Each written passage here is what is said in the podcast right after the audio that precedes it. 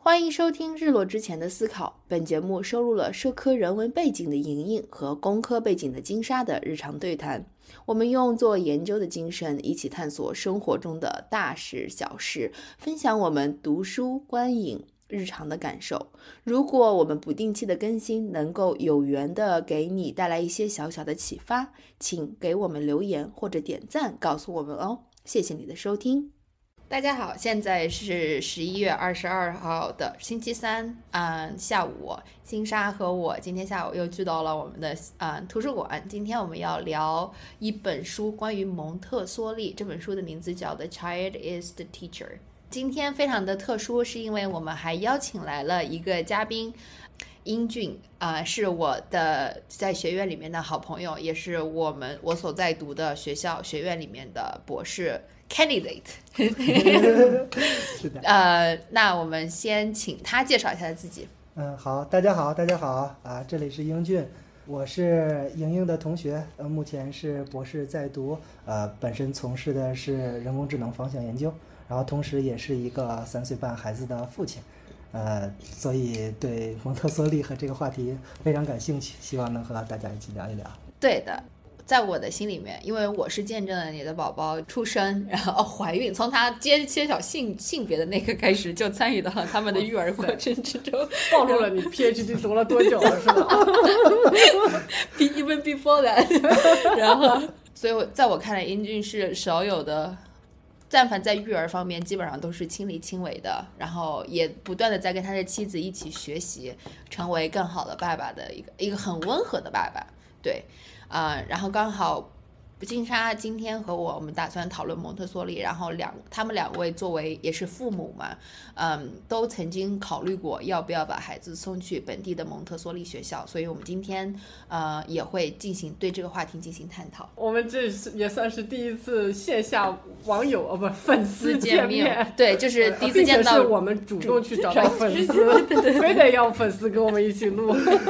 求求粉丝见个面吧。没有没有，粉丝非常荣幸，追星成功。的感觉，呃，金山，你在过去的几周过得怎么样呢？就是其实最最近几周有一个不变的主题，就是 seasonal I 人，是的，就是你给大家解释一下，对对对，就是我作为一个就是 all year round 的 E 人，就是比较外向，然后总是要去很多活动，然后通过不断的跟人的一些交流中，然后得到能量。但是我突然觉得最近几周整个人就是收敛了很多。然后就感觉特别累，不知道为什么。然后可能也是天黑比较早，然后又改了那个时间，然后每天下班回来以后就乌漆嘛黑的，就啥也不想干。是，所以下班的时候就黑了。对，所以整个整个人就是处于一个比较收敛的状态吧。有那个通通晓紫微斗数的好友，然后就跟我算了一卦，就是说，就是说我这个月吧，就是说不要到处去那个折腾，就是说这个月嘛，只有八天了，再减脂减脂。对他按照是那个新月的哦哦，那还不能，我也不知道是什么，反正就是说我我这个月就是要多注重读书以及冥想，就是内观这种这种。就比较收敛的活动吧，所以呀，就不约而同吧。反正我就是大概生活也到这个状态了，就是所以就开始慢慢的沉淀下来，然后准备迎接就是冬天的到来。我自己的话，就是在找工作啊，在做研究，这些都一切正常。然后比较 excited 的是，我们上周去看了电，我们三个其实都看了那部电影。哦。啊，小石匠也去看了，因为我在给他强烈推荐。哦，那部电影的名字是《The Killer of the Flower Moon》，我们后面也会做一期播客，它刚好可以下个月在美国是那个呃 Indigenous People 的 Cultural Heritage，然后我们刚好可以讲一下这部以 Osage Community 为核心，讲他们在。呃，也过去发生的那种被屠杀的故事，被 murder 的故事。然后呢，为了更加激励自己去跑步，然后我还报了明年的四月份的马拉松，这将会是我人生的首马。然后希望我在这个过程当中训练不要受伤。然后有报个名也是花了钱，让自己有更多的动力去训练吧。你报了没有？我也有报，我也有。对对对，英俊是我的跑友。你们简直了，这莹莹带我入了跑步的坑。哇塞，那我一定会给你们去举牌子的。英俊，你要。要不要说一下？嗯，你最近过得怎么样？对对对，对啊，最近还好吧？最近就是有了孩子之后，生活基本就是自己的科研和带孩子，然后忙中偷闲，可以看看电影、跑跑步之类的。哦嗯嗯，对，然后好多事情其实在在调整，我觉得好多东西最后想追求一个 balance 的状态。Right，但英俊是是一个晚上和周末约不出来的人，对对对 对，就是都是在给孩子。对对，一般会我 一般会觉得就是当了父亲之后，就是嗯，时间可能更多的不是自己的，然后就觉得晚上或者周末会优先考虑家庭。哦，对，就我之前是一个挺喜欢玩的人，但是朋友们都说好像好像有一些小变化了。啊、o k 那我们开始录制。好啊，好，嗯，这本书 The《Chinese Teacher》一开始是由金莎推荐的。呃，金莎，你们能不能告诉我们一下你跟这本书的一些缘分，以及为什么你选择推荐我们去阅读这本书呢？这本书呢，首先我是有一天在图书馆，然后我就想搜一些关于那个蒙特梭利的书，但是我当时可能更想搜的是那种关于他的教育理念，然后怎么样去执行这种教育理念之类的书。对，啊、然后我搜了很多书，这本书就是出来了，哎，我一看，哎，还有讲他的传记的，然后因为我这个人就是。呃，但凡说到什么思想理念，我就是对这个人他怎么就是他的成长、他的 upbringing 比较嗯感兴趣。嗯，抱着这个比较八卦的心理，然后我就。对对对，然后我就借来看这本书，然后本来也没打算借那么久，啊，我现在都已经借到图书馆都催我还了，你知道吗？已经借了十几周了，估计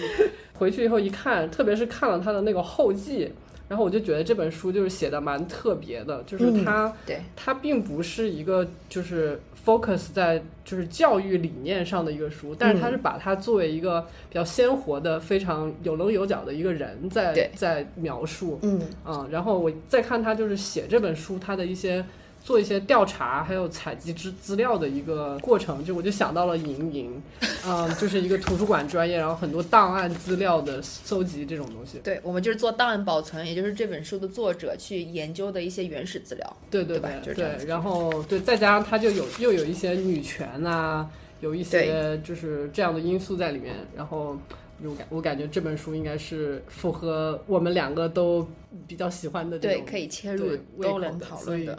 所以我就推荐了他。对，我记得作者是不是在后记的时候里面有说过，就是说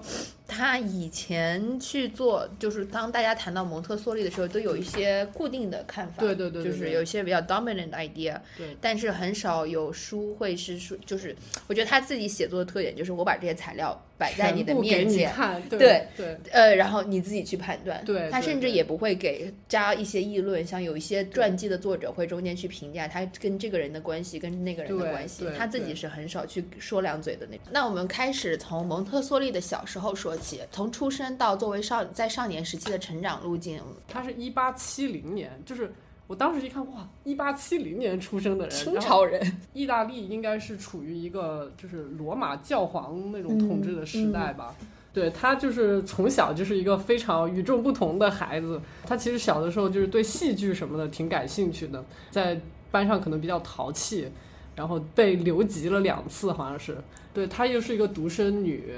啊、然后他父母呢也是教育水平相对比较高，对，嗯在当时，虽然说小时候留级，呃，初中、高中，然后就奋起直追，嗯，然后就考上了医学院。然后当时他们那个医学院也没有没有任何其他女生，对，好像一开始都不让女生去，对，一开始不让女生去。他从小就是有一股力排众议的那种对，我就要做我自己。对对对，就是就是特别刚吧，这个对人。对对，对他的这个性格在他后面也可以看得出来。对对对，然后，呃，考上了医学院以后，就到了一八九七年，就在二十七岁，就是他医学院的第五年，然后他就成为一个助理医生。一般的就是说助理医生要第六年才能达到，但是他第五年就达到了。当时。呃，就是从事的是就是育儿育儿和心理疾病的研究，然后他的妈妈是他的应该是第一个 cheerleader，嗯。就是非常非常的支持他，因为他妈妈我感觉就是后面我们也会单讲自己有一个想要读书，但是当时女生就是没有什么很多得到这种高等教育的机会啊、于是就把这样的愿望投射在他女儿的身上，对，对，然后就开始支持他，然后甚至呢还会帮他把那种大本的教科书就是分装装订，然后让他更便于带去学校这样。那也是在这个学学医的这个实习期间呢，呃，他有有两件事情就是比较影响他后面。第一是啊、他有去那种像贫民窟做那种义工，嗯，对，呃，然后看到了就是跟他自己生活圈子完全不一样的人的生活的环境，然后当时就是心生怜悯，啊、于是就是想要投身在这个呃帮助弱势群体的一个一个事业里面吧。对，对，然后第二件事情就是他遇到了他有史料记载的唯一一个恋人，嗯，呃，就是叫我们叫他鸡先生吧，或者是 M 先生，呃，就是就是 Gil Giuseppe Montesano，就是叫他叫他 M 吧，因为后面这本书里面出现了好几个 Giuseppe，在这个 Giuseppe 呃做那个 Chief Physician of Asylum in Rome 的时候，就是 Maria 会去他那个避难所里面，就看智力有缺陷的儿童。呃，就是在那个之前呢，就是他只是一个医生，他想要通过医术去拯救这个世界，拯救全人类。但是现在，因为他看到了有智力缺陷的儿童被受到非常就是非人的一些对待，啊、于是他就产生了就是强烈的社会和女权主义的承诺，嗯，然后从那一刻开始，他就踏上了一条漫长的旅途，啊、他要环游世界，然后成为儿童新概念的先知，嗯。就是后后来就开始往往前摸索，就是发现这个法国一个特殊教育的鼻祖叫 Seguin，咱就叫他 C C 棍，这个这个这个 C 棍呢，就是也也也可以说是奠定了他后面很多教育方法的一个鼻祖。嗯，然后 C 这个 C 棍呢，他是师从一个叫 ITAR 的人，然后这个这个这个门派吧，就说，嗯，就是他是一开始就想把那种就相当于 impossible 的那种 children，然后把它变成可以跟正常人一样，就是学习，就一样的学习能力，啊、可以从事一样的事情，嗯。啊，然后这个 ITAR 就是甚至还有一个比较有名的事迹，就是去把那种狼人的小孩，就哦。就是那种非常就生活在野外的那种小孩儿，然后把他带回来，然后一直教他东西，然后想要让他呃就是具有学习的能力，对，然后这个 C 棍有很多那种教具吧，就是为了给这种特殊教育的小孩儿，呃，提供就是怎么说个性化的，就是那种定制化的一些呃教育方法，然后就是他还有很多教具，然后后来 Maria 不能说剽窃，就是书上就是说这些个理念其实是来自于 C 棍的，但是他做了一些改进，对他做了一些改进，这里就是他非常具有争议的地方，对对对就是他会把那些给他对 patent，对对对，他会就是在在当时这个 patent 意识也没有这么强的时候，他就反而把他的一些教具，因为当时这个 C 棍他的这个思想流派已经已经不受重视了，他已经是认为一个落后的一个淘汰的一个一个思想流派，然后就反正他就是好像也除了 Maria 之外，好像也并没有很多人去待见他，哦，嗯对，所以他就把他的那个教具什么的，就是拿过来，然后自己经过一些改动，然后又复制，然后又模拟什么的，对。就啊对，后面我们可以说一下它的教具的问题，对对就是因为可能本现在我们这边全世界都有很多的蒙特梭利学校嘛，对大家好像呃会 feature 自己的教具。对如果这样子的话，它的教具到底有怎样的特点，我们可以回头讨论一下。对对。那如果嗯他这样的话棍本身会有意见吗？随棍已经死了，那个时候，那个时候已经那个时候死了已经死了二十多年了。然后随也就棍还好，是随棍，他是虽然是一个法国的呃搞特殊教育的，但是他成名确实在美国，就是法国哦就已经非常排斥他。对，但是他在美国得到了成名，就是当时其实很多理念就是在美国比较得到一些盛行吧，然后他们就说，啊、可能第一是跟战争有关系，第二是跟就是美国这种整体比较信仰什么叫 liberation 这种，嗯对，就是 progressive，啊，就是这样对讲对对，嗯。比较开放嘛，整对整体来说对对对。啊，对，然后再说到，然后上着上着医学院嘛，他就跟着这个呃 M 先生这个 Giuseppe 秘密的生下了一个儿子，叫马马里奥，马里奥，马里这个儿子马里奥，嗯，对，然后双方家庭呃就是达到达成了一个共识，就是把这个作为一个秘密，就是未婚生子这个事情绝对会让他身败名裂，呃，而且特别就是在一个女性。啊、首先她就是一个不婚主义者。当时这个社会，女性结婚了以后，任何言行都要听从她的丈夫，她不想要进入这样的婚姻状态，跟这个 Giuseppe。对，然后在她就是母亲的一个怂恿之下吧，就是把放弃了在出生的时候就放弃了对这个儿子的抚养，然后就把他跟乳母一起送到了一个很偏远山区的一个农村里面去抚养。对，对，这里我还想插入一下，就是似乎这个决定更多的是他妈妈的决定，对他自己好像不是那么情愿。因为我后面看到他妈妈一死，嗯他就立刻觉得我可以把我的孩子再接回来，对就是 refund my boy my boy。对，其实呃，书中有这么一段，就是说，呃，如果他强烈渴望的话，或许他本可以尝试将工作和母职呃连接起来，但是付出的代价将会是非常昂贵的。呃，但是 Maria 当时还是听从了她妈妈的话，放弃了她的儿子。啊、而至于啊、后面后面就不用说了。嗯，呃，对，就是。就他可能没有去做这样的争取吧，因为他嗯妈妈一方面就是在那边就是怂恿他，对，就是迫于父母的一些有一些压力在那对，对对对吧？之后我们还可以就是继续讲一下他父母对他的一个影响。嗯其其实嗯我觉得他们就是是一个就是 mommy's girl 那种感觉。他他妈妈感觉上有点强势，对他妈妈非常强势，嗯而且甚至他到了四五十岁的时候，就四十多岁的时候，有有一些决定，他还要嗯先经过他的妈妈的同意。哦对，所以我觉得还是很有影响的。甚至就是你你你想，我换一个角度想，就是因为妈妈这边有很大的压力，所以我就不去抚养我的孩子。就这中间，说明他是有点怕他妈的，我感觉。嗯，对他们，对，就就是他妈妈给他了很多支持，然后对他寄予了很多的期望吧。嗯然后他可能也就是不想让他妈妈就是失望失望。，right 对 right，嗯加上那个时代对于未婚先孕的女性对又有一定的偏见和对真的事业上的阻碍。对对，然后他放弃了他儿子之后，产后第六个月就开始奋起直追搞事业模式，啊、然后他就去了一个很大的 conference，当时就就第一次公众露面是在那个 conference，呃，然后当时呢就是开会期间，就是奥地利的女王伊丽莎白被一个意大利人刺杀。然后，于是玛利亚就引用了这个事实，就说明嗯就如果是忽视处于困难的儿童，呃，将他们遗弃在街头，甚至更惨的是放逐到管教机构和庇护所，将为就适应不良的成年人和犯罪打下基础。那么他这个演讲就是在意大利当时一炮走红，啊、就是他得到前所未有的关注跟支持。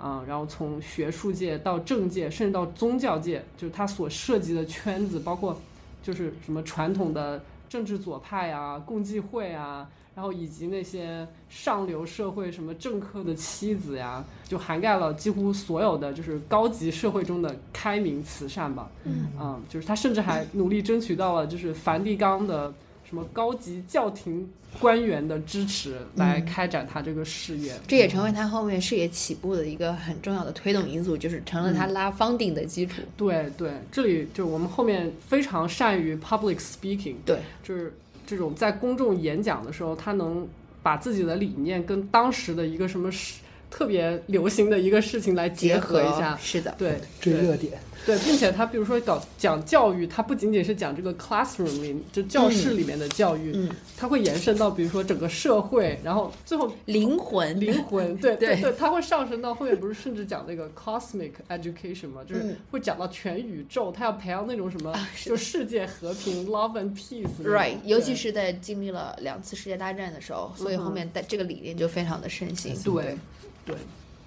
对哎，但是我听到这块儿，我一直会想，没有人会质疑他本身的所作所为和他的理念的矛盾吗。他儿，你说他儿子那个事儿吗？他儿子不知道全完全，大他儿子在家都不知道这个时候在公众里面都是隐形的。一直到后面，即使他把儿子就是接回来，但是他放在他身边也说这是他的 nephew，对呃侄侄子。他好像只有一个文件上面对有，那个时候都已经到他晚期就已。经六七十岁了。对对，嗯然后才会有第一个官方文件上面说这是他的儿子，其实。对对对。所 OK 以对，后面我觉得他儿子那个地方可以重点讲一下，因为我感觉他整个这个儿子，就是他就是缔造了他后面一个非常 controversial 的种呃种是行径嘛。对对对对我也会觉得他自己的经历，尤其是现在，就是尤其是没有养孩子，以及后面把孩子完全放在身边，我可能可以讲，嗯，就是有点 discredit 他的这个理念。对对对对对，但是他到现在这个阶段，也就是他的 late twenty，他是二十八岁生的小孩，应该是。然后这个时候应该是在他三十岁初，就二十九岁、三十岁初的时候吧。嗯，嗯、就是开始了完全一个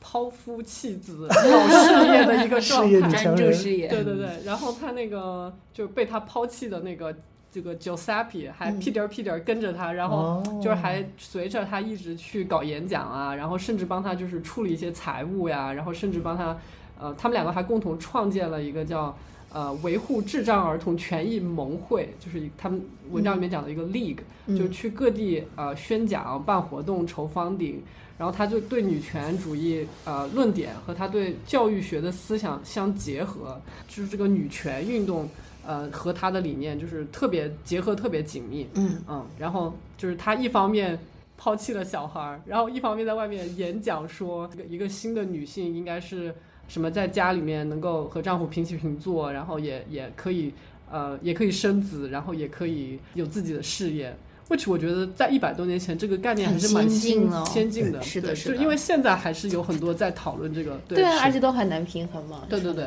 然后我觉得就是他能够在当时提出这个理念，真的是，而且他甚至呃影响到了一些法案的修例，比如说就是哦当时有产就没有产假这个概念，嗯。对，就是呃他就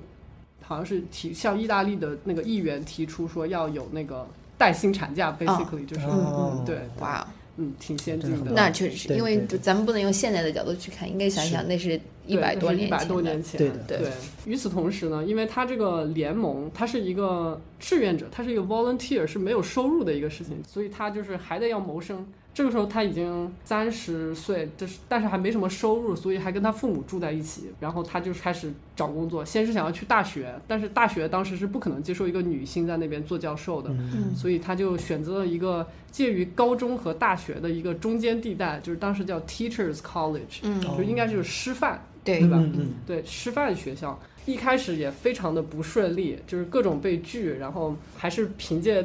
相当于走后门儿这种关系，就是其实是他以前的一个导师，然后给他就是硬是安插进去了，就是让他去当一个老师。啊，然后他教学的这个方式也是非常的特殊，因为他意识到他的学生以后都会要成为老师，所以他一定要带他们去做一些 field trip，然后要要参观，比如说什么公共厕所呀，然后那个什么消毒办公室啊，然后还有他以前工作的那个精神病院，呃，就是儿童的那个区。他也会不顾呃学校教务人员的阻挠，带他学生去参观学校，啊，然后观察教室和教学，然后甚至在观察中，他也会毫不吝啬的，就是指出他们教学的一些错误。啊，就是他会，你能想象吗？就是他一边在那观察别人，一边说这个地方做的不好，这个地方做的不好。就是他当时提出一个，在我现在看来也觉得非常就是先进吧，呃，就是学校是主张就是特权，呃，老老师或者家长的这种 authority 来压制学生。嗯，啊、所以你看，他们都是把学生当做就是 audience，当做观众，这是然后是非常 progressive 的然后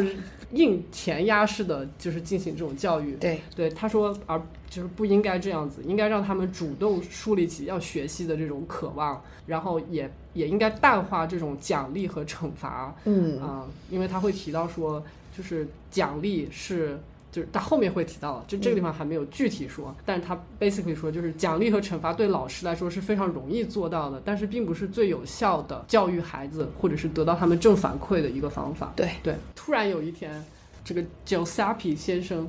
突然宣布了他对这个他们的儿子的一个抚养权。嗯玛利亚她就是不想承认他是他的母亲，啊、但是 Giuseppe 这个时候又承认了他是他的父亲，嗯。啊、于是说。为了跟这件事情完全扯开关系，他就跟这个 Giuseppe 就是完全断交，决裂了，完全决裂，对，然后甚至就是把他们共创的这个事业也完全就是抛下了，然后把他到目前为止所有的在特殊教育领域就是有的一些成果全部都放掉了，嗯。就跟之前那个就是联盟就没有任何关系了，嗯。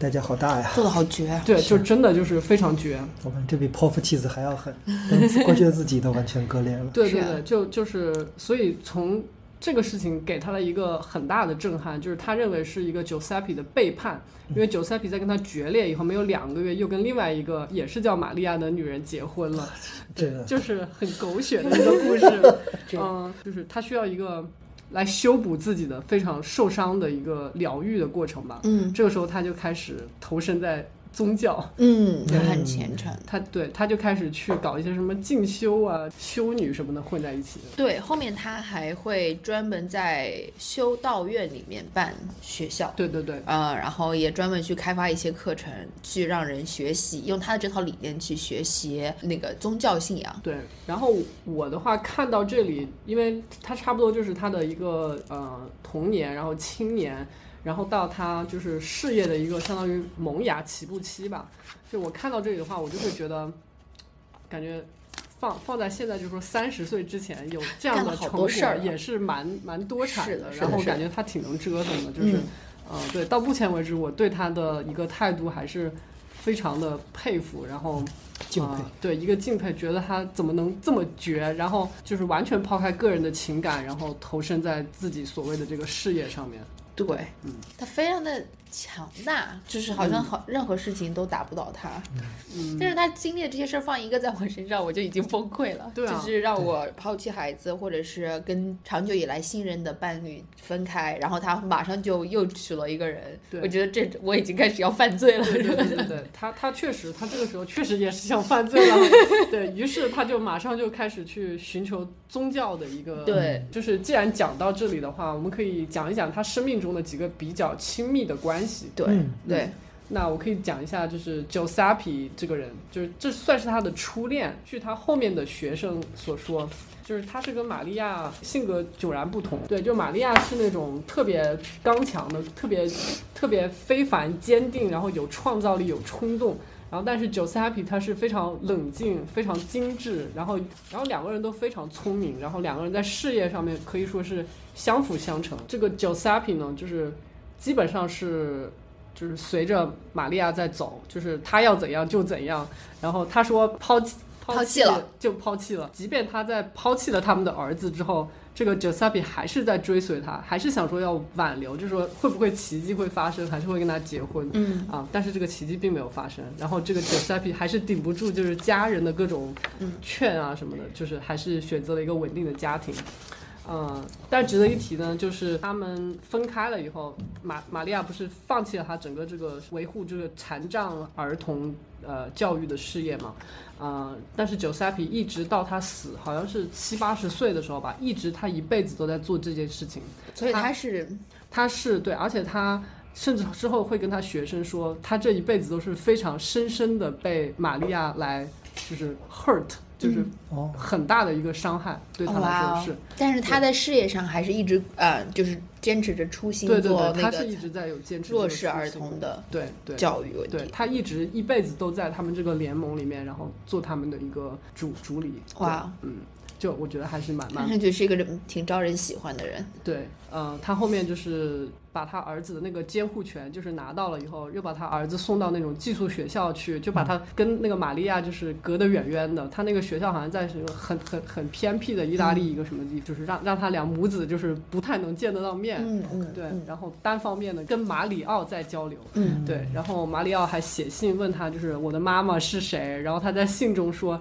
说你妈妈是一个很有名的，但是很繁忙的一个女人，但有一天她会来找你。嗯就他并没有就是说玛利亚很多坏话坏话，嗯对吧？还是有有所保留的。嗯对，所以我觉得，嗯，这个这个男的还可以，还可以，还可以。哎，这两个人我还挺好奇的，就是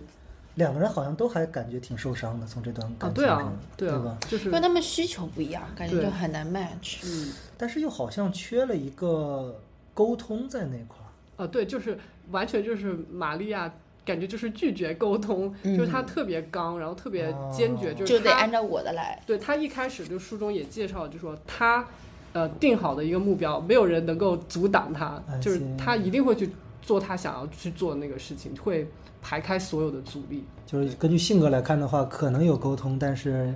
因为嗯玛利亚那块儿不太好沟通，所以没对办法对对对对对，书里面也写到了，就是他俩的决裂肯定是玛利亚就是 initiate 的。嗯，嗯，但是即便如此的话，玛利亚最后就是木已成舟的时候，她依然觉得丈夫对自己是一种背叛，然后她不是丈夫，他俩从来没情结过婚。恋人对对情人这样，对对她会觉得非常的受伤，对她没有得到期待中的那种支持，对对对。所以她是期待那男的一直在身边，然后两个人也不我感觉这男的养儿子有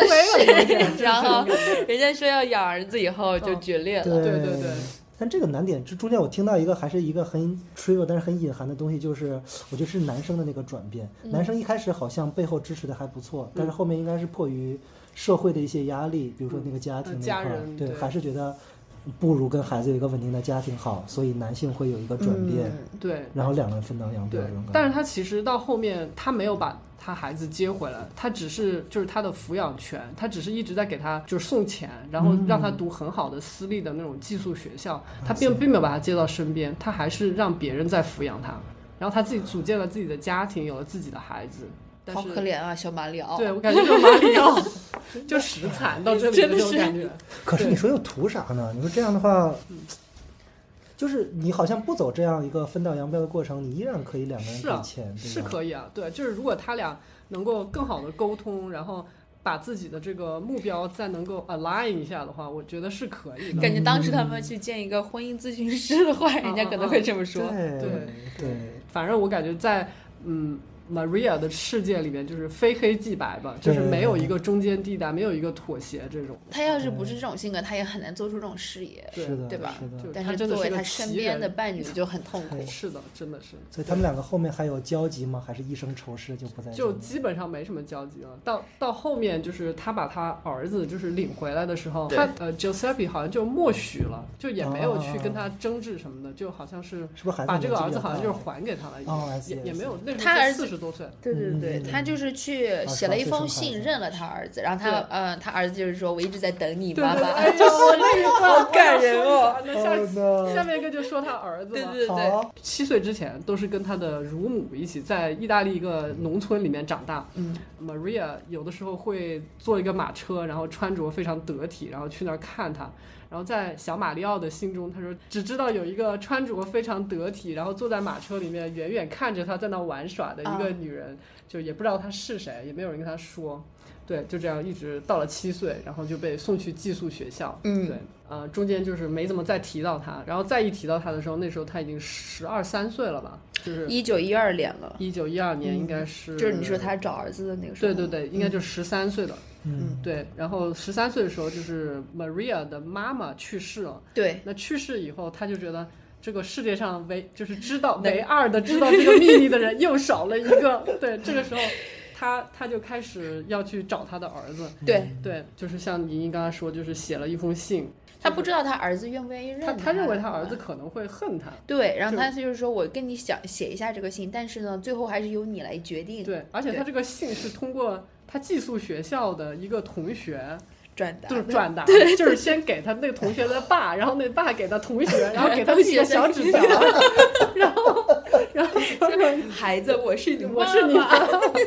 然后那个书中用了一个叫 kidnap 这个词，就是说玛利亚她有一天。呃，就是在他儿子去一个什么 field trip 的时候，乘坐呃马车不是还是汽车，嗯，然后突然就说：“哎，我是你妈妈。”然后，然后这个小马里奥在还在春游途中，然后就突然跑过去跟他相认，对，然后就说说就像 action film 对吧？就像电影就像。电影一样，对对，然后就等待这一刻，等待了很久。对，然后他俩就是感觉十五岁。嗯对，互相就是找到了彼此吧，那嗯种。I know you are my mother，就是这是嗯马里奥当时跟他说的。I know，就就挺神奇的，我感觉。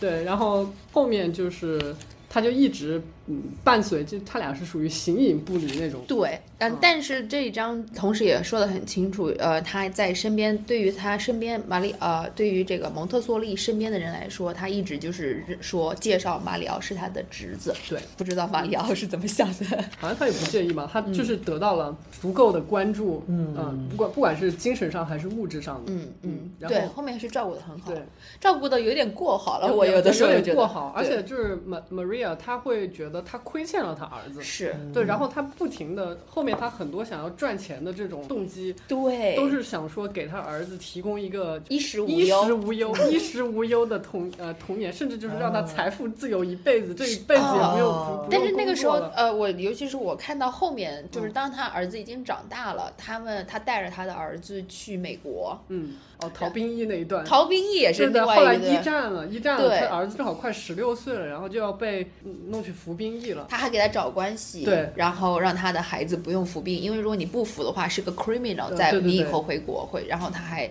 托关系啊，就是把这个搞了。然后他在美国的时候就不是非常的需要钱嘛，然后就书中有一段就是说为什么他这么需要钱，因为他还要他儿子也不工作，但是那时候他儿子应该也挺大，他不光儿子不工作，他他儿媳妇也不工作，他他还有孙子，那个时候还两个孙子然后全家。养全家就是把这，嗯 然后然后我就是当时我读到那段的时候，我就说 really，因为他的理念是什么 free the kids 嗯，嘛，对，结果他的孩子也不工作，导致就是一直都需要陪在他的身边，就是一直需要依赖在他的身边。就我感觉这种依赖是相互的吧。是的，就是的我感觉他俩都是经营了属于一个妈妈的事业。对他那个马里奥就是长期缺爱的一个状态，对然后 Maria 就是呃觉得自己亏欠了他儿子，对，所以一直带在身边。书上虽然没讲，但我感觉后面他离婚，他儿子离婚是不是哦可能也哦有点这种？Helen 对吧？嗯，就是他的儿媳妇，叫钦定的儿媳妇钦，定的，对对对，就是美国人也也跟他很难处。但后面又再婚了嘛，在二战以后，嗯，对，孩子是跟这个儿媳生的。跟第一个儿媳妇生的。然后他跟他妈妈很近，到二战的时候，他们当时在二战之前去了印度，嗯，然后但是马里奥的孩子们是留在了欧洲，嗯呃，导致整个二战期间他是不知道孩子是不是安全，很担心的，就是这种。但是我觉得你跟你妈怎么走的也太近了，对 就对是这种。对对对。然后甚至书中还有一段。呃，就是在他比较后面的时候，就提到说，他这个教育理念跟他长期不在他儿子身边也有关，哦，所以他会强调说是，就是应该由小孩儿来自己 initiate 嗯。self study，、然后让就是让这种驱动力来来自于小孩的内在，而不是来来自于大人去管教他。就其实后面有一个人评论说，也有可能跟他长期不在他儿子身边有关。啊、就他觉得一个小孩儿没有大人的陪伴，也会自己慢慢的长大，会自己学什么什么。哦哦对，OK，I hope so。然后甚至还有一个说他是因为关注一个孩子而造福了全人类的孩子，你知道吗？只是他好像对就是 beautiful woman 很感兴趣。啊哦哦，对对对对，你说到这儿的话，我还我还今天我读书的时候，我还就是在有一段我专门标记出来了，然后我读的时候，我觉得你到底在干嘛？对对对。我当时写了一个评论，对。那段因为他后面不是有一些追随者嘛，然后那个小小章节的标题就是 Just Three Darling 哦，Girls，对对对对。对，Darling Girls，就 就他会把自己的学徒就是对。认作是好像自己的女儿一对样。对对对。对。然后，但但是我在读的过程当中，我就是觉得这个关系有点。我在我旁边有这段话读完了以后，我再说说嗯读起来真是病态，嗯嗯就是跟那个些读一下我先有英文读，因为我没有翻译啊。嗯嗯 Maria Maria's friend intervenes with a solicitude, paying for the young woman to be treated in the best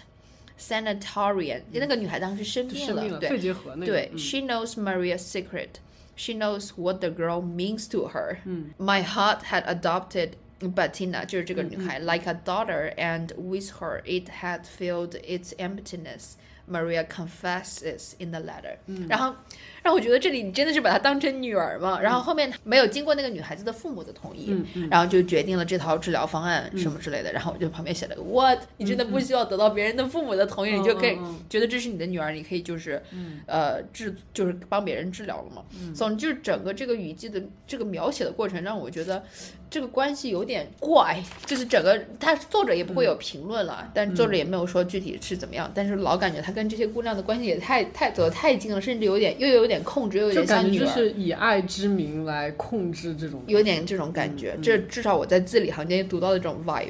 然后说他父母就是他爸妈好像这个教育程度都还可以吧。爸爸一开始是非常反对他去医学院的，然后后来就是他爸爸一步一步看着他，就是越来越成功，就甚至开始鼓励他，然后甚至成了他的就是 number one 就是支持者吧。嗯就甚至在他三十岁生日的时候，还会把他的那种。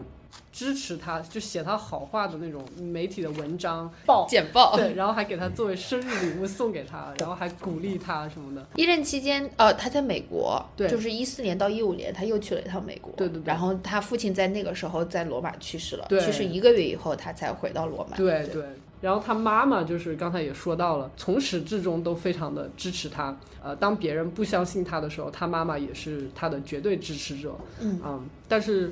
就是但是也有好几次事情，就是觉得他妈妈就是呃也有点倔，我感觉他这个很倔的性格 可能 来源于他妈妈，对，就比如说他把他的孙子送走这个事儿，对我感觉就是啊、那我们就开始讲他呃开始搞事业了。这个时候，对，放眼从现在的角度来看，你是觉得他的事业其实应该是非常成功的，但是从创业的角度来说，其实他是起起伏伏。医生他是一个有一个教育，他有自己的教育理念，他开始写书，但是真的要做到。比如说开很多很多个学校的话，一个角度是你要有很多的 funding，呃，有有钱，然后还要有一些呃，比比如空间给你开这个学校，然后要有政府的支持，毕竟这是一个学校嘛。所以其实他在这个过程当中得到了很多人的支持，嗯。他因为他自己是意大利人，然后所以他其实事业的起步就是在罗马。他在罗马遇到了一个他的极大的支持者，但这个人呢，在书中被称为 a Sony individual，就是就是一个带刺的玫瑰，嗯你知道吗？对对就是对他来说，这个人就是一个，其实是这样，就是罗马当时就感觉想把他们那个城乡结合部就是发展一下，然后然后然后就是他这个人就是一个搞房地产一个开发部的一个人，对，啊然后 你可以这么说，对对对对，然后他就想说，那那怎么把这个房地产搞起来？怎么吸引这个年轻人到这边来就业呢？嗯那你肯定就要就是要把这些房子呀完善，然后这种呃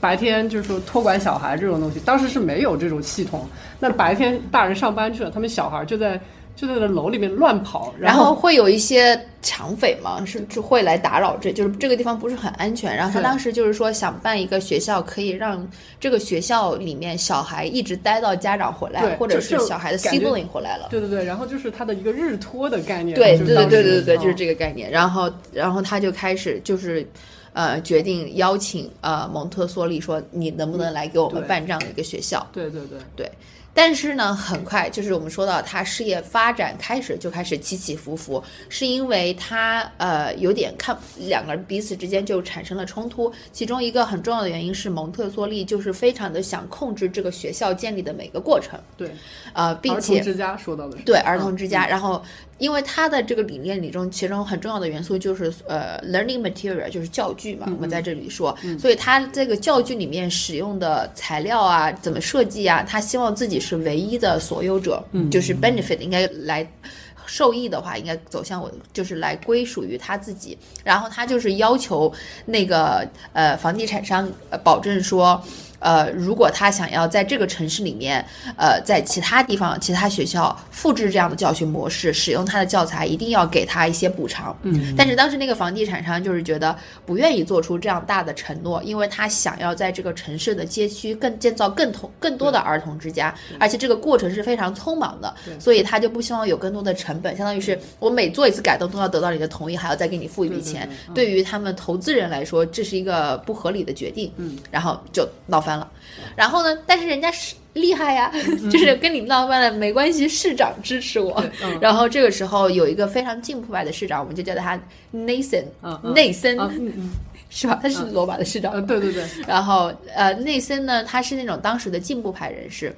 然后他就想要跟当时的一个理，就是蒙特梭利一开始一直是在做幼儿园教育，他他一开始也有个理念，就是他可以做 elementary school 小学，嗯刚好这个市长又需要有更多的这种 public school，他就邀请蒙特梭利来给他呃训练他的老师，然后他就。开发了一些课程，教了四个月，就是去训练老师，然后来年又重新开了这样的课程。嗯，对，这个地方我补充一下就是就其实从他开儿童之家，他在这个 San Lorenzo 开儿童之家的这个时候，也是他一个转折点，就是他会把他的教育理念从特殊教育，然后把它就是转移到呃给给一般的对儿童，就是就智力没有缺陷，只不过是他们来源于一个比较贫困的家庭。Right，对当时这比如说跟罗马这个市长合作的时候，他们那学校好像是开在一个 working class 工薪阶层的那个街区。对对对然后，但是蒙特梭利的性格，你在这个时候又可以体现，当他跟这些政府工作人员合作了一段时间以后，他又感觉非常的不满意，因为他觉得官僚的做事非常的匆忙。对对对，就是他们想用尽快的时间做更多的项目，对对吧？然后他的想把他这个理念赶快普及到公立教育系统里面。对对，然后他蒙特梭利当时有个比喻，也是那个章节的 title，就是就像夏天的苍蝇一样，对吧？嗯很形象的比喻。然后就是他非常的看不惯官僚这种匆忙做事的理念，呃，没有办法接受他的这个方法是由市议会去管理。呃，同时呢，当时他怀疑人们对他的这个研究办法 （education method） 就是教育理念感兴趣，是因为它可以很快的让学生学会阅读和写作，就是你的效果很好。但是他觉得、That's not the point，我的理念是要帮助全人类的，对对对我不是为了让一个孩子可以在教育、呃上走捷径，可以更快的达到书写能力，然后这不是我教育理念的目的，所以他又觉得好像大家没有理解到我的 point，、然后又觉得有点不开心。嗯。所以你看，跟政府合作、跟房地产商合作都有点不愉快嗯啊、然后这个时候没关系，人家会拉钱。这个时候他的事业的重点，因为之前不是说他变得很虔诚，所以他在修道院是有一些的人脉关系，然后也跟他们非常的交好，所以他后面是决定在修道院和。他遇到了一个叫也叫 Maria 的一个人，是一个贵族，是一个法国贵族，好像是，呃，然后所以他就提那个法国贵族 Maria 就提议在修道院为修女和上流社会的妇女举办一场培训，并开设一个内部的儿童之家作为实践、practice 的地方，然后把它变成一所稳定的学校。然后他们得到了一个女王的资助，叫玛玛格丽特女王，我不知道是哪个国家的女王。然后你这样。人家的皇室多有钱呢，然后儿童之家就迅速的建立起来，然后由这些贵族负责资金啊，还形成了一些委员会，汇读了汇集了很多精英去做这样的一些管理。嗯，甚至他们会把自己的小孩放到那边去给他就是做实实验，对，所以很快，然后呃，各行各业的人就开始，这个时候他就成了一个明星一样的人物。对然后呃，就是他大家都想去见蒙特梭利，里面这里面就说到，呃，不管是教授啊、记者啊、医生啊、公务员啊、贵族啊、宗教领袖、慈善家，大家都用一种朝圣的心态，就是有点想要见他一去他。这个儿童之家，我觉得可以重点说一下，就是他完全就是他的一个实验场，我感对觉，是的，就是他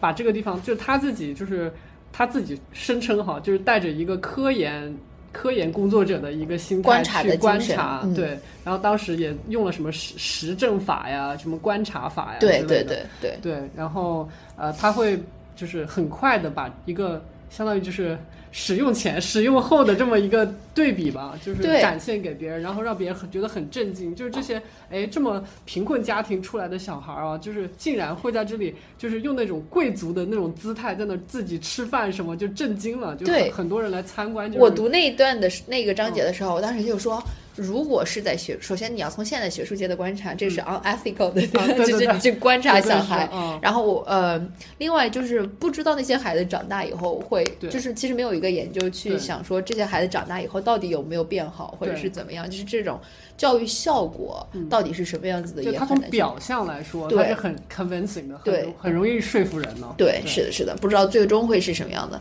呃，因为他不是很变得很有名了嘛，还有一个重要的节点就是当时英国驻意大利大使为外国人开场了一个非常出色的信息宣传活动，然后他们就在罗马大使馆开设了儿童之家。我觉得他的成功有很多都是来自于这种。非富即贵的人的宣传，就是在这个阶段，对吧？对呃，然后还有他之前的那个，就是他搞那种女权运动，嗯然后也结识了很多，就是他们里面说 comrade，、嗯。就是很多同志们，就是 同道对合这种，对，就是女权什么战斗的，就是革命年代的啊同志，对然后这些女权的同志们呢，都是。后来就是有有些嫁给一些权贵啊什么的，然后就很很容易去 convince，很很容易给钱作为一。个进入上流社会的 ticket。对，是这样子的。嗯我觉得这是他成功的一个很重要但是也成为他后面的这个教育极大的变成对贵族或者是有钱人孩子使用的场所的一个原因。嗯。嗯，那这个时候你要这里值得注意的是，这个是一个英国驻意大利人的大使，所以其实后面在一些英语文是英文说英文的世界里面，他就更为人所知，甚至受到了一些学术期刊还是报道。嗯，一个很重要的节点就是他美国人开始知道他这个事儿了。其中有一个人叫安妮乔治，然后他呢回到美国以后，就在美国办了第一所蒙特梭利学校，是一个私立学校，对并且是由于是由纽约国家银行行长资助。哦，对，这个安妮也是一个很神奇的人，就是哦她是一个很有理想抱负的人，就是她非常理想主义，他想建一个乌托邦，就是想把那些什么战争的那种小孩儿，就是给他们疗愈。哦哦哦，是。哦，所以当时这一批人都是所当时所谓的 socialist，有这种感这种倾向。那在这个时候呢，二十世纪初，在美国慢慢的就掀起了一股蒙特梭利热，他就开始预热来美国。然后这个时候呢，他美在美国他。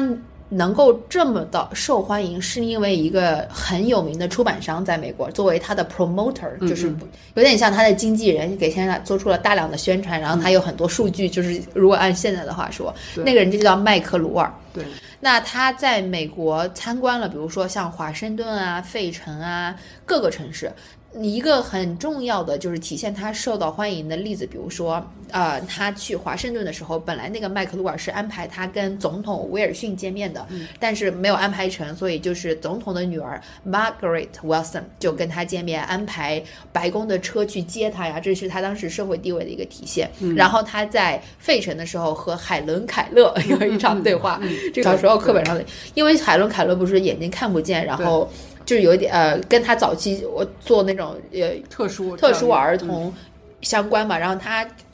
凯勒凯勒当时也是一个社会主义者，然后。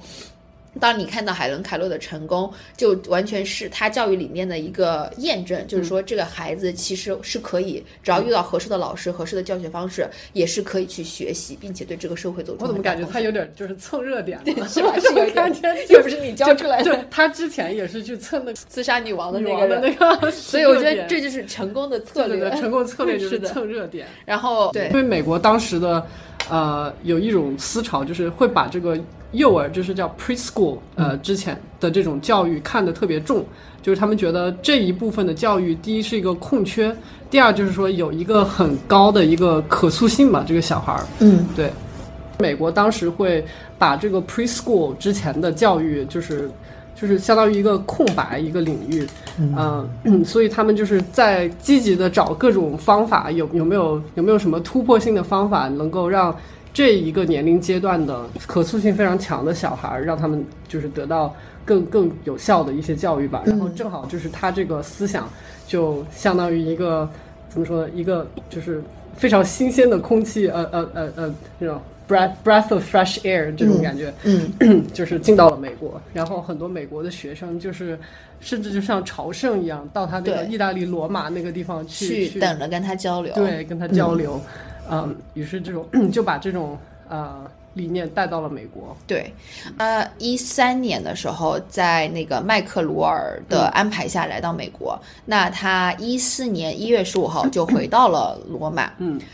从那个这个，我们待会儿接着说，就是他在美国这场。呃，旅行的主要资助人以及他呃广受盛名的主要原因就是麦克鲁尔这个人。可是他们很快在他回到罗马以后就翻脸了。到了罗马以后，一四年不就爆发了一战嘛？嗯，然后然后一战爆发，后来他一战爆发以后，他又来回到了美国。所以一四年到一五年的一段时间，一直到一五年的十一月份，他才又回到罗马。那个时候他父亲去世一个月以后。对他一开始就是在美国，就是那个呃 Samuel m c l u r 他想要让他在美国的就是版图扩得更大，嗯，然后想让他在纽约建立一个学校，对，建立一个呃儿童之家，但是被他拒绝了，呃，但是他又经不起这种金钱的诱惑什么，他又觉得在美国就是 这个市场还是不能丢，但是他一方面又觉得美国的这个相当于呃学术界吧，特过于的刁钻，就对于他这样一个呃外国人，外国人又是个女人，对，然后又没有什么。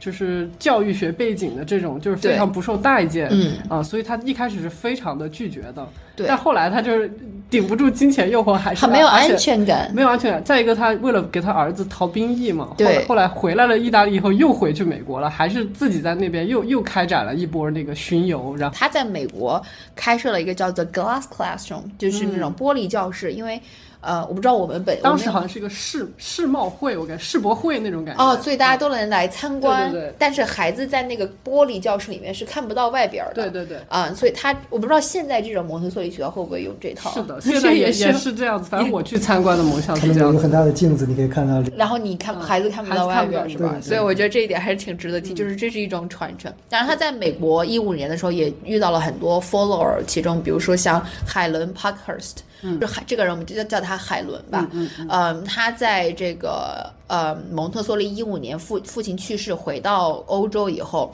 他海伦这个人呢就跟蒙特梭利在他离开之前，在美国新成立了一个美国蒙特梭利协会。嗯嗯，然后呢，由蒙特梭利当主席，然后 Helen 做这个法务代表。但是其实呢，这就是说到蒙特梭利性格古怪的地方。在这之前，他已经跟另外一个人见过所谓这样的一个盟会，然后突然间，以前那个盟会的代表就觉得很莫名其妙，就是怎么回事了呢？就他这个第二次回到美国的时候，就是莫名其妙，他自己又操作了一番，对就跟之前的他的那些决裂了 follower，就是也没跟他们说，就那边已经意意识到他来美国的时候，他已经在美国，就是东西两岸都已经就是弄过一圈了，你知道吗？对对，然后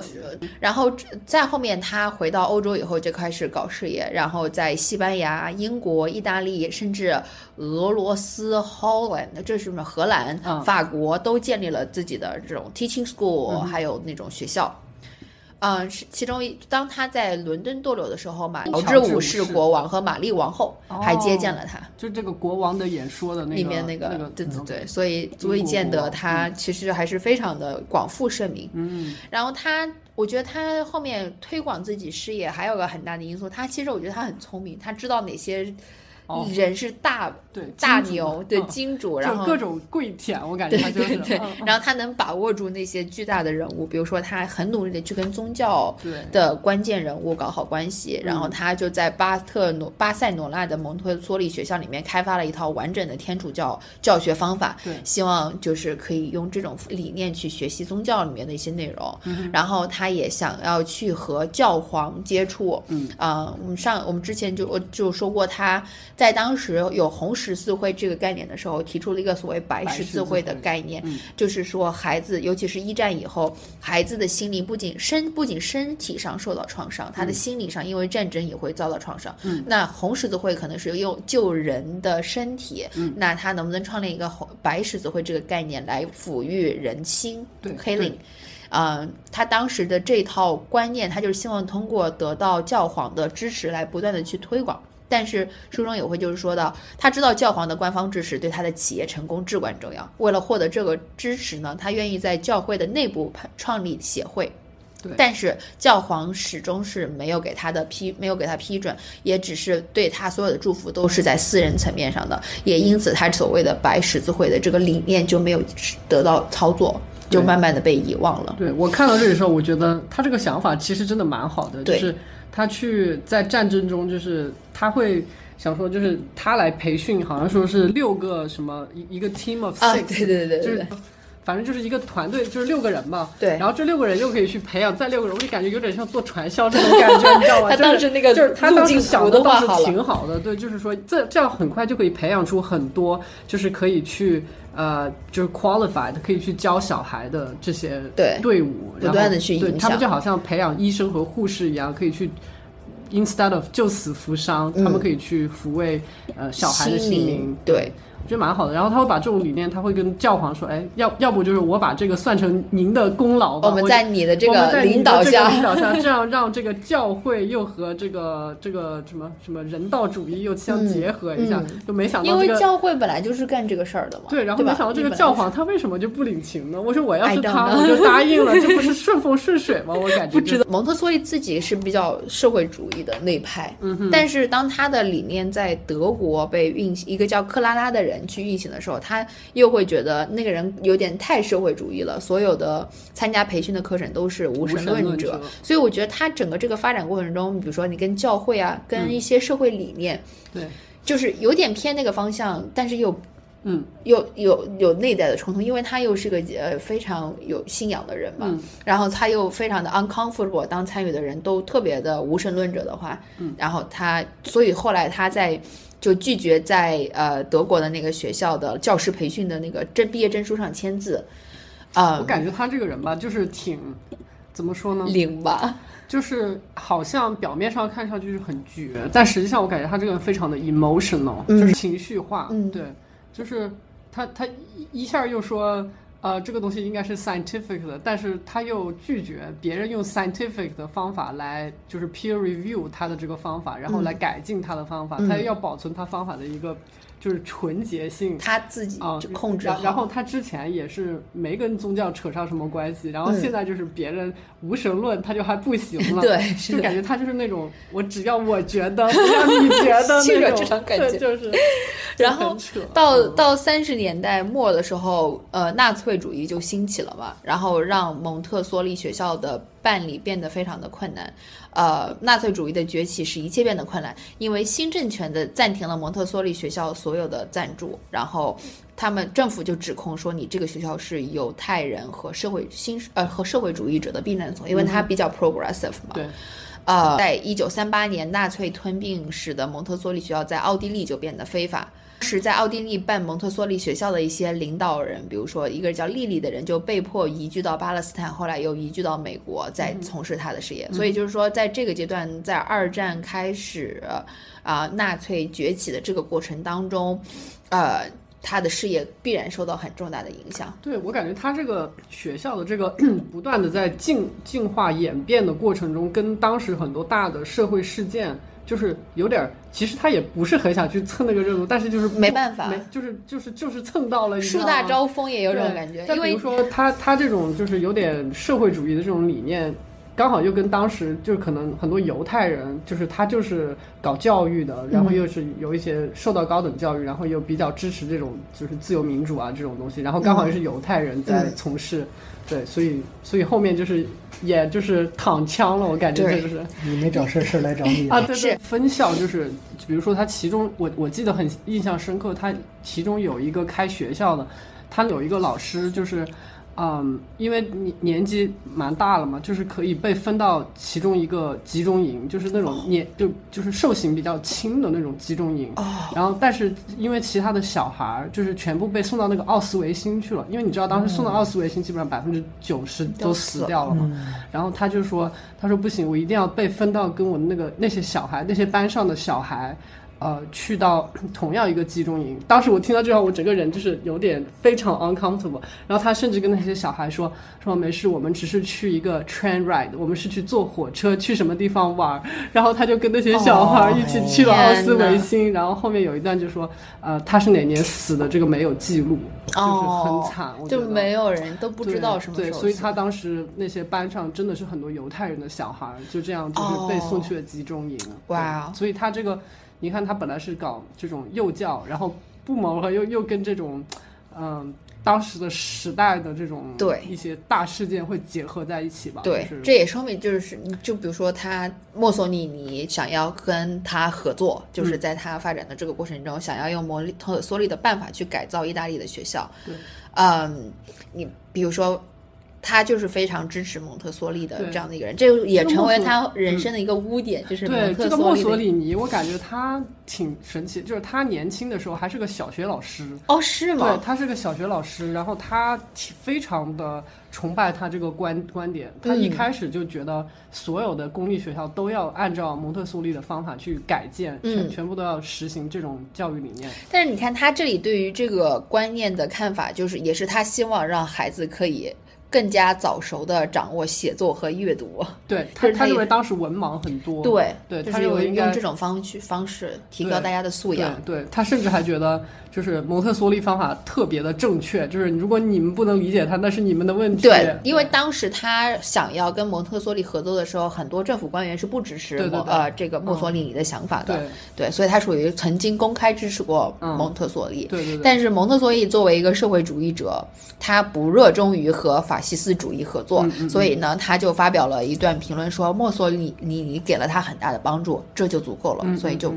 到此为止。呃后面好像也因为这段历史，他他虽然后面一直有被提名说拿诺贝尔奖和平奖嘛，嗯。然后他从来没有拿到那个奖，就有人说很有可能是跟这段历史有关，哦。他他的跟这个法西斯的这段渊源。所以我觉得从这里你就会看出，呃，在那个大的时代背景下，一战、二战没有没有一个人能够逃脱，尤其是像。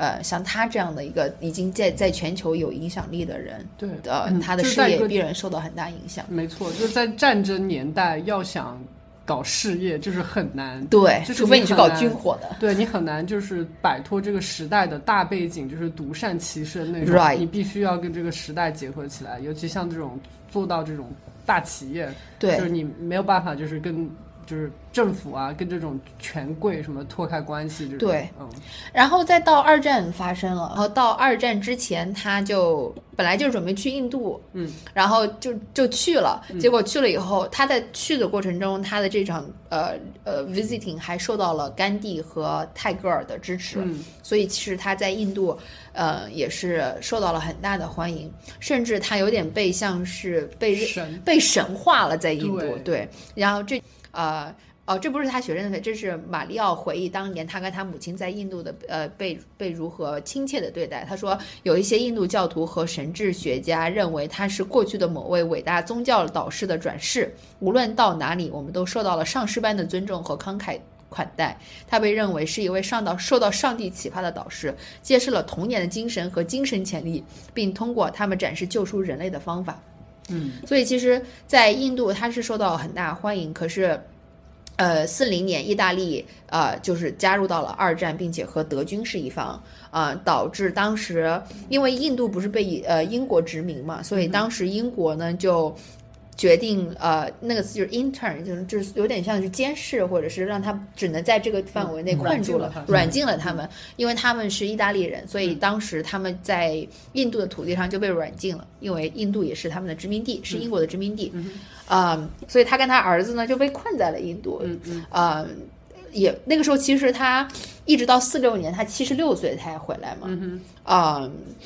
所以他嗯、所以蒙特梭利跟他儿子是三九年就去了印度，对。一直到四六，年，这个时候他是快七十岁了，嗯。他儿子四四十岁多了，嗯，对，四六年他七十六岁的时候才回到了阿姆斯特丹，嗯。然后呃，在人生的最后六年里面，他就是游记在欧洲和印度之间，对，然后就是做一个 background information，就是嗯。他跟这个墨索里尼的这个关系，竟然是他儿子牵线的。哦是是吗他儿子主动跟那个墨索里尼去上书，然后跟他就是推荐了他这个，然后他他就是他儿子在中间撮合。哦，哇哦对，哦，然后后来他们闹崩了以后，他的儿子甚至还写了几封信去跟他解释啊什么之类的。哦，就这个时候就说这个马里奥就是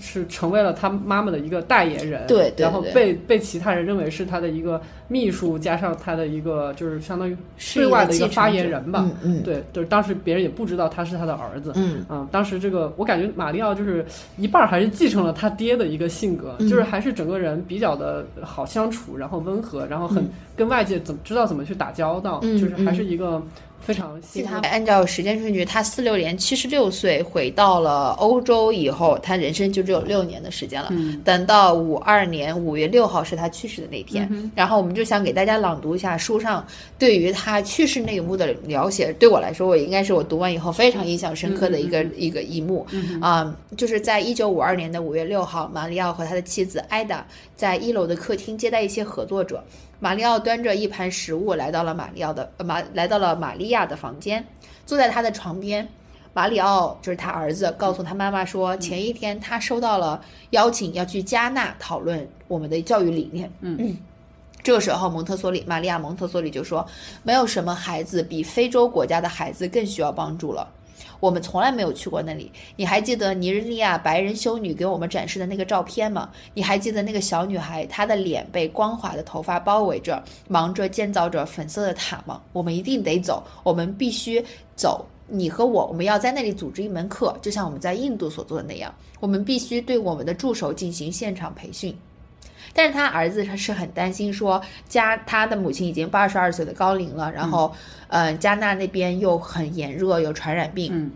然后就跟他表达了他的担心。嗯这个时候，蒙特梭利就回复说：“所以你其实是不想让我来的，总有一天我要离开，就是我我要独自前往，把你抛在我的身后。”然后他深情地斥责着他的儿子，嗯然后马里奥就放弃了，说想去给他拿非洲的地图。嗯当他回来的时候，就发现他的母亲躺在床上，已经没有生气，就是已经去世了。嗯呃，他在去去世的前几天，其实是有写一封信，上面就写到我我希望能够在不与任何人告别的情况下，安静的不被人发现的离开。我就跟他去世还是有点像，就这个过程有点像。他很早的就提出了葬礼的安排，要求葬呃葬在他去世的地方，因为每个国家都是他的国家。嗯，他被埋葬在海滨。诺德维克的天主教墓地上，在他的坟墓上，周围是贝壳碎片，形成一个浅色的海洋告石，上面写着他的名字、出生日期和死亡日期，以及一一句意大利语：“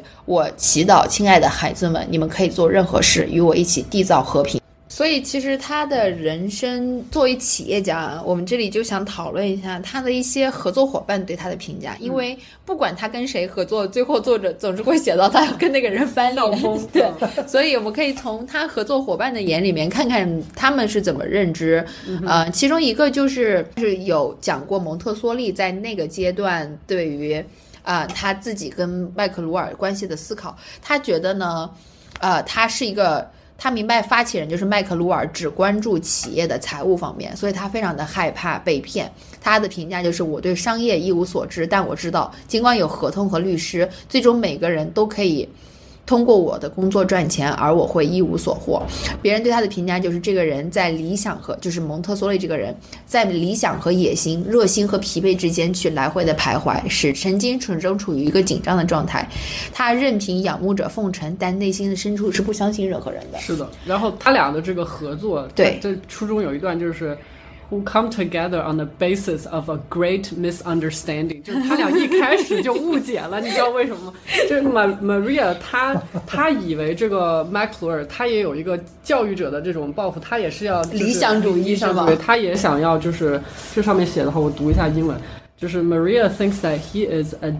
disciple, uh, accustomed to her same level of devotion to the cause, while McClure, uh, is a businessman. who sees in her, above all else, a source of profit. Despite everything, her meeting with McClure is a fundamental passage. It is thanks to him that Maria becomes an international celebrity and begins her nomadic life, traveling the world following what she will soon define as her calling. 嗯，对，就是 就一开始我感觉这两人就看走眼了，我一个觉得他可以呃商业化，一个觉得你是一个是理想的人，所以嗯，我今天就是在读，我就是在想，他到底要怎么样才能成功呢？就是就是按照现在这个持续性的成功是吗？嗯，就是我觉得他应该外包，就是对他首先就是他这个 training，我就是说他他从一个理念，然后怎么把这个理念来就是 scale up，对，然后再扩大到就是。进入到各种文化里面的这种就是繁殖吧，叫你还要再 adapt 到当时的文化里。对对对对，然后就是 localize 这种东西，就他没有做到这一点。他首先这个 training 这一步就完全是一个 failure failure。他你说他 training 是不是要求？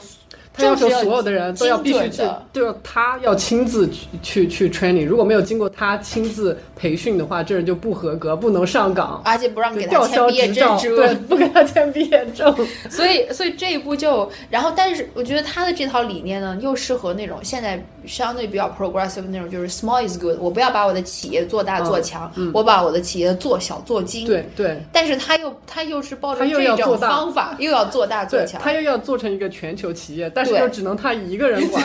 对。然后书中书中书中提到，就是说。他甚至要垄断一个概念，他要再把这个理念来垄断一下，对，就是那是 impossible 了，对啊，you can't monopolize an idea，就是这种感觉。对，然后这些有钱人，当然他投资你，他都给你安排跟总统见面了，你不想想，他也有这么多金主，是的，对他又要满足这些金主，然后又又要有自己，就要要保存他这个理念的所谓的就是洁净程度，对，就很很很那啥。然后他自己就被评价说，其实是非常缺乏金钱管理能力。的对啊，就是有有人，甚至要他妈给他管账，你知道吗？他都四十多岁了，他妈还在给他管账。让他的性格，你这从这个例子你就可以看出他的性格。就是有一个人怀疑他说，蒙特梭利和金钱有着非常奇怪的关系。当他有着足够的钱的时候，比如说在课程结束的时候，他就会把钱花掉。哦，对，然后而且不记账，对，而且不记账，而且他花花钱其实特别特别大手大脚。对，然后他就是特别喜欢这种精致的东西。我感觉他好像有一个很完美主义的性格在里面。做绝哦，对，他是一个处女座。他他他他是 发现原因了。Sorry，我不并不是要故意黑处女座，但是他的生日嗯好像是九月一号吧。哦，OK 对对对，因为我们家大概有 有也有四个处女座，知道吗？我深知，你知道吗？就是就是他对这个东西他要求特别的，就是苛刻，嗯然后他要求特别的，就是。就是怎么说精准吧，就是说嗯嗯嗯他他对这个美好的东西，他有一种处于痴迷的这种向往对对向往，所以当时呃那个人就是他不是很美国的追随者是 Helen 那个哦人，他上面就是写着，呃，为了庆祝海伦决定为他工作，他送他了，他送给他一个钻钻石的金表作为礼物。对然后如果缺钱，他就感到很焦虑。所以当他们在一起运营学校的时候，海伦和阿德利亚就是他的追随者，经常要把房子里面的账单藏起来，对对对，然后交给他们比较有钱的学生的家庭，让他们去支付。然后就是说你要做生意，你这样搞就显得很不不 professional。对啊，怕就是账单经济压力 disturb 到他，就是对私下就给他处理了。是的，我感觉我也是，还让他学生这不不是做假违账吗？我感觉对对对这不是违法吗？所以我当时就在想说，他应该请一个会计，请一个法务代表，然后当他要做国际企业的时候，应该在那边找代理。PR 什么的对对对对这样才能够搞起来，对对要么你就想着把它做精就行了。，他毕竟是一个 enterprise，那么他就要请一个职业经理人。嗯，那同时呢，他的追随者海伦对他的评价就是说，他的事业没有那么成功，是因为玛利亚蒙特梭利的脾气非常的暴躁，他可能会像火山一样爆发。玛丽，嗯，同时呢。他当年在美国的时候，不是成立了一个蒙特梭利协会，并且呃新委任了以 Helen 作为他的这个法务代表。可是在这之前呢，其实他已经有一个蒙特梭利协会，当时的代表应该是叫 Marble Bell 的这个人。那 Marble Bell 就会觉得非常的莫名其妙，希望可以跟这个蒙特梭利建立一定的对话，搞清楚到底发生了什么。但是当时就没有办法做一些沟通，Marble Bell 就请了一个第三方，叫威利斯啊、可以。呃，跟蒙特梭利直接用蒙特梭利的母语去沟通，啊、然后呢，这个威利斯最后就写了一份非常详细的报告，然后就在这个过程当中精准的描述了马格呃蒙特梭利的一些性格的各个方面，比如说他真诚的担心他的名字是被滥用的，以及他的方法的纯洁性。他有一种可能会让人感到非常不安的方式去跟人沟通，就是保持沉默，以一种不置可否的方式考他刚才那个人所说的话。如果他会表现出很长时间用这个表情，然后时间太长，以至于旁边的人都不知道他有没有理解他所说的话。蒙特梭利觉得跟美国人相处很困难，因为他自己认为自己是一个陌生人，并且不信任美国人，并且他对控制有一种达到痴迷的啊、状态。这个叫威利斯的人就精准的描述了他的这些性格，导也是很多其他商业合伙人对他的有过类似的评价。这种人从整体上就觉得啊、很难一起去做 business。啊、在某种程度上也是说解释了他的事业在美国，在他有生之年在美国的起与伏吧。那今天这一期关于蒙特梭利生平的节目就到此为止。关于蒙特梭利呢，我们会制作两期节目。在今天这一期节目里面，我们梳理了蒙特梭利的童年、求学、事业的初期，他人生中的亲密关系，包括和恋人、孩子、父母之间的关系。同时呢，嗯、在他中年的时候，他开始。啊、在全球范围建立自己的事业，我们梳理了他如何在美国、在欧洲逐渐拓展自己的事业，以及他的一些合作伙伴对他的评价。